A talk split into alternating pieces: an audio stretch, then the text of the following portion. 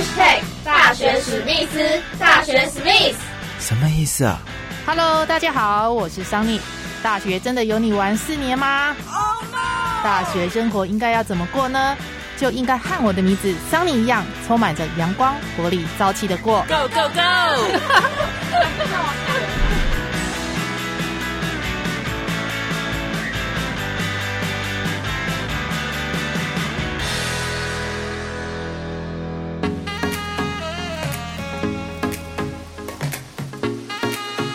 Hello，大家好，欢迎听众朋友们再度收听《大学史密斯》，我是主持人桑尼。长荣大学大传系呢，是南台湾第一所大众传播学系哦。那么老师的教学呢，在大一、大二呢是重视理论的基础，到了大三跟大四呢，就让学生到产业界去学习。那么学生在产业界呢，可以边做边学习，可以增加自己的竞争力。以及未来到了职场上面的就业能力。今天呢，商宁很高兴呢，能够邀请长荣大学大传系的老师杨木里杨老师呢，呃，来到节目当中哦。那我们先请杨老师来呃，跟听众朋友们问候一下喽。大家好，我是长荣大学大传系杨老师，您好，老师您好。老师，我想请问一下哦，您是在怎么样的因缘际会之下呢，在长荣大学教书呢？其实说了也很好玩哦，就是说，呃，我其实我这辈子呢最想，呃，最不想做的职业是老师啦。但是我想，就是因为其实不想做，原因是因为我觉得这个职业是非常神圣的啊，它对这个社会的教育意义呢负有重大责任这样子。那我是比较跳痛的一个老师哈。那所以，我呃早期呢，我都是在呃公关跟整合行销传播业界在工作，是对。那正好就是呃从国外回学习回来之后，然后也在台北工作了好几年，嗯。人生正在打拼的时候，就正好遇到家里就是带我到大的这个阿妈姨婆，他们生病了，那可能大概也不久人世，所以我那时候就毅然决然就很怕，就是说心里留一些遗憾，所以就回到台南老家来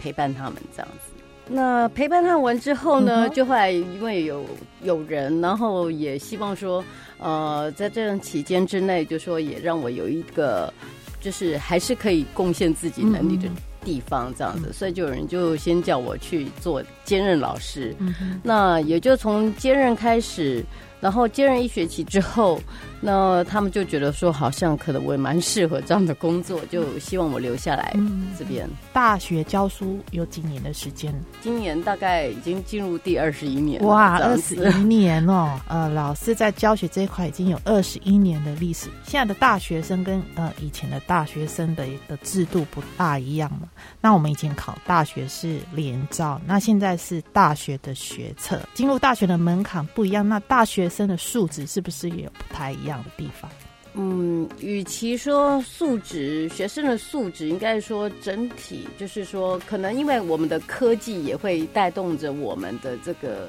学生的学习跟专注度。那所以，与其说他们的这个能力，哈，是不是有差异？应该是，我觉得应该是从这种科技环境的一个变化，哦，对小孩子他们的这种求学态度的影响，会有比较有大的一个关系。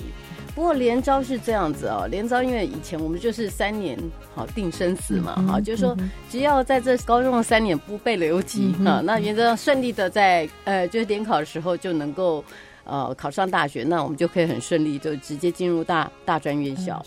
那现在小孩子。呃，基本上就是由于我们的前阵子前，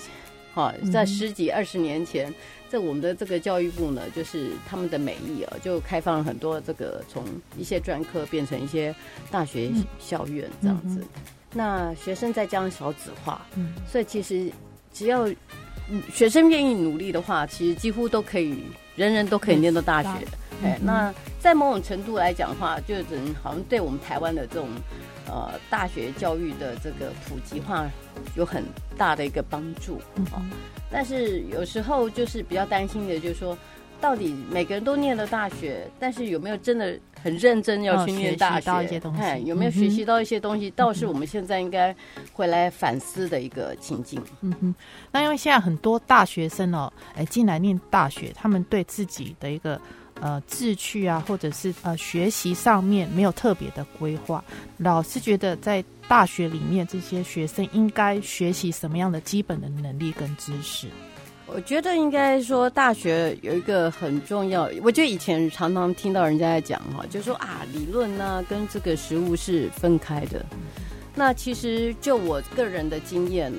呃，就是我们也是从实物界起家的，然后后来又到国外去念理论的啊，学术的。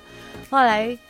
呃走了这么一遭之后，我们才发现说，其实所有的理论几乎。几乎都是来自于实物的部分嘛，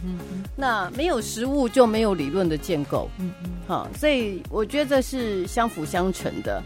那纵观现在小孩子，他们到底要学什么？其实我觉得要因未来的生活，就是说，他们有人就常觉得说啊，你理论念的没有用，但事实上有很多理论，它只是在试图的要告诉你说，现在目前整合人家所有实物经验的精神。那你只要了解到这一点的时候，你就慢慢知道说，你出社会的时候有一些内容，你可以比人家知道更怎么样去做应用跟规划。那只是因为我们现在小孩子大部分都比较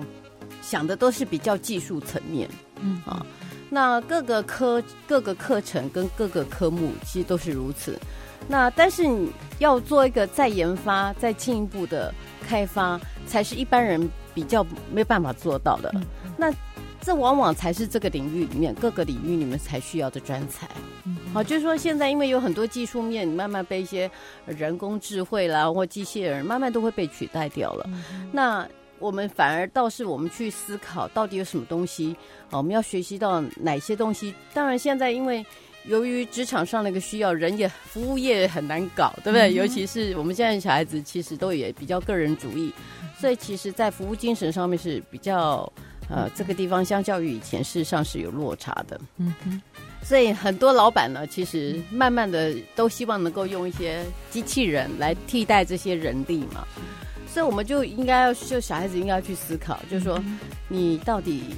也就是说，其实，在工作环境里面资源比较少的时候，你不仅是要个人要具备十八般武艺啊，就要 all in one，对，集所有的专技于一身之外，你还必须要有一个。很灵活的头脑，能够去思考说，接下来我们进一步能够在哪里给做得更好，嗯，好，然后再有一些其他的科技方面来协助我们去达到更好的一个绩效，好，我觉得反而是应该是，所以包括连传播业，我们可以看到说，其实现在以前小孩子都可能觉得哦，他可能在哪个地方是专精，哪个地方是专精，我说没有这回事，我说现在包括连剪辑的部分、技术技术面的部分，你都要会，好，不是说你只会。只会拍片，然后那你头脑空空的，或是都只是要去抄袭人家东西，那当然这种东西就没什么好看的。但是如果你有头脑、有灵活，然后有心去看不同的世界，然后而且同时你也必须要有这个剪辑，或是甚至绘图的能力，十八般武艺你都要学会，这样自然而然你在所有资讯内容的融会贯通，或是脑海里面的一个画面的一个想象，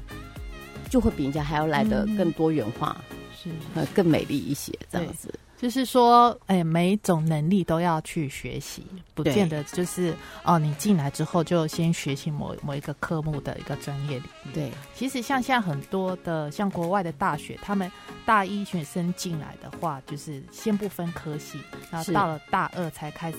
哦去去学习一些专业的科目，这样的一个教育方式啊，其实我们现在呃台湾的一些很多大学。可以慢慢朝向这样的一个方式教育方式去进行。那长隆这个部分有没有学校方面有没有针对这部分？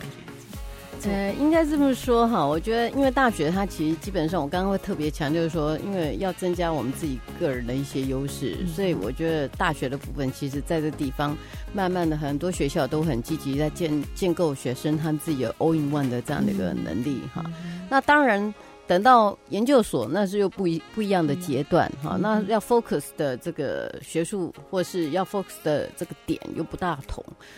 各个大学他们都很努力啊，大家尤其在这么少子化的一个竞争状态，呃，我相信很多学校都是啊，办学非常积极跟努力的。那包括长荣大学，那当然也包括我们长荣大学大传系啊，哦，在这个部分都是不遗余力的。在创新的部分，话又说回来，我觉得应该也要看看，就是说，呃，老师个人他在这个地，呃，他在他的教学的部分，是不是有特殊的这个目标期许啊？那对于学生而言，那可能学生也会有一些，呃。呃，比较积极的，或是有比较有动力，想要从事哪一些面向的这个资源的这种两者的条件都有的话，我相信就是说可以创造出很好的一个教学的环境跟条件，然后也可以教出很好的学生。那像老师您带过那么多的一个大学生，然后很多届毕业生，那你在教过的毕业生在专题作品上面？有没有说是呈现呃让人耳目一新、刮目相看的实际的例子？哦，其实讲到这个东西，其实我自己本身在呃教学上，我是有一个理念，就是做中学。嗯啊，那做中学其实要把它呃很实际上的一些去执行的话，就是我都会结合呃产学合作。嗯啊。但是产学合作对我们大川系的学生来讲，不是那么容易的一件事情，因为我们也不像一些商业管理哈。那其实要找到产学合作的单位，对我们来讲不是很容易。但是我觉得产学合作最重要的哈，不是不只是要找到这个。这个这家企业或一个组织或一个机构，我觉得是要如何去让这些学生在这个三个学期的毕业专题里面真的有所获得，好，不是揠苗助长，嗯，好，但是是真的，他让他们可以去呃，在出社会之前能够亲身经历一些实际的一个案例，让他们也体会到说，原来去执行一个个案，你会遭遇到什么样的问题，那你怎么你要用什么样的心态去面对它，你如何去解决它？好，我觉得这个过程是很重要。那跟现在很多的这种学校啦，或是有一些人，或是一些行政主管，他们都一直说希望哦，产学合作就是要多少经费进来。其实，在这个部分，我个人是不是很认同的？因为我觉得你毕竟你现在从事个教育，你不是在业界里面任何一个厂商跟单位，所以我们不是说靠老师来就是执行这些计划来赚钱。好。而已，就重点就是说，我们到底能不能透过这样的一个产学合作的机会，能够让学生实际在这个过程当中能够有所成长？好，我觉得这很重要。所以我在呃教我的毕业专题的时候，其实呃这这么多年来了哈，一二十年来了，这个说真的，这个做的合作的厂商至至少有三十几个以上，三十几。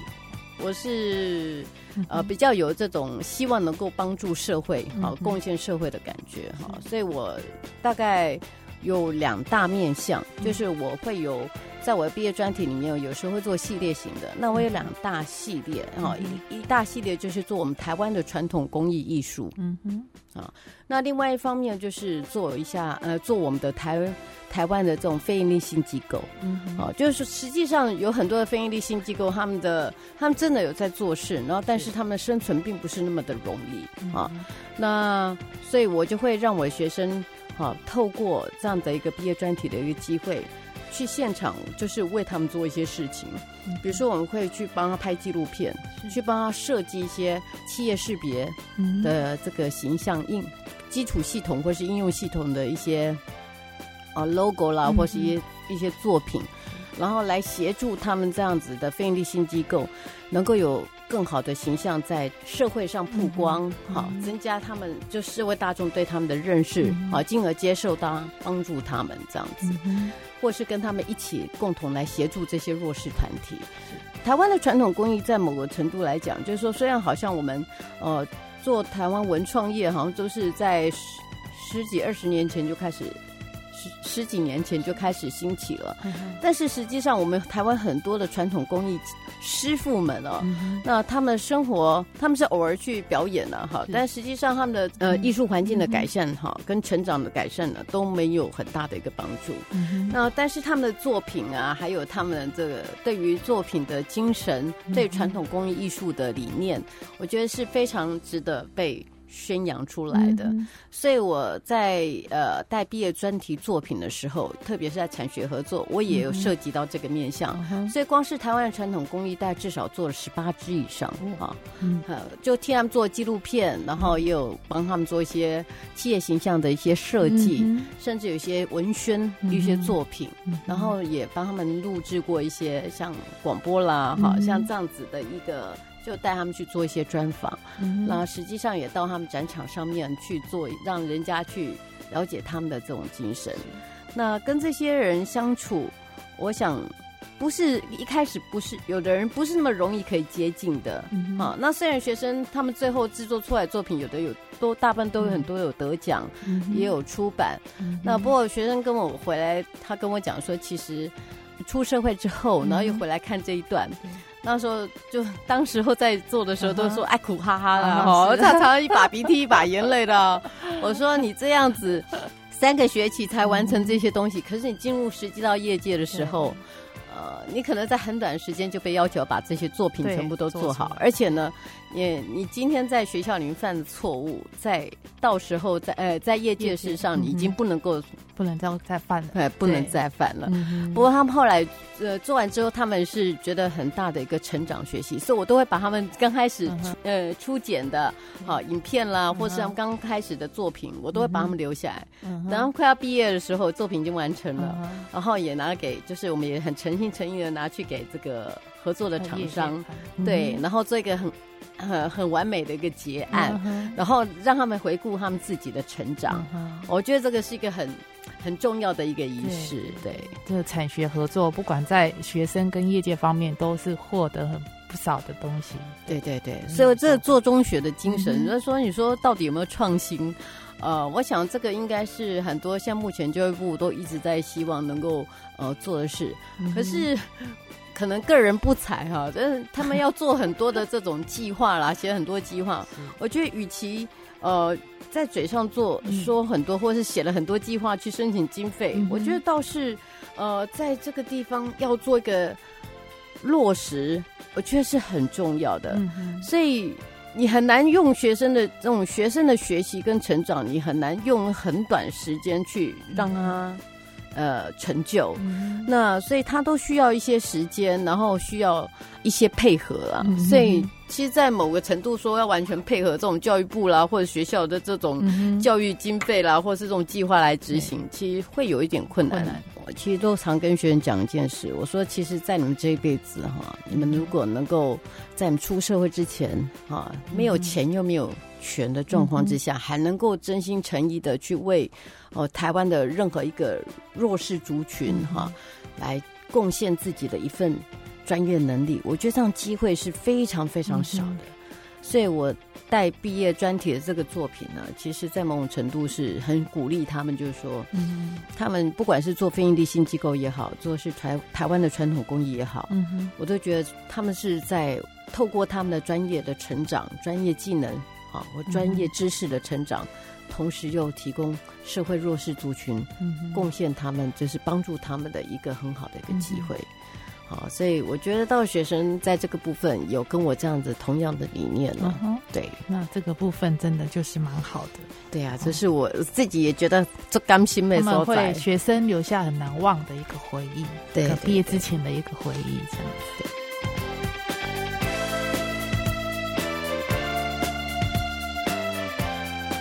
很高兴呢，今天杨老师呢跟大家分享了呃这么多大船系的呃学生呢，在产学合作方面呢获得不少的经验哦，让他们未来在职场的道路上面呢能够更加的顺利，更加的有竞争力哦。下一集的节目呢，我们一样邀请到杨老师呢来继续跟大家分享他教书的一些心得。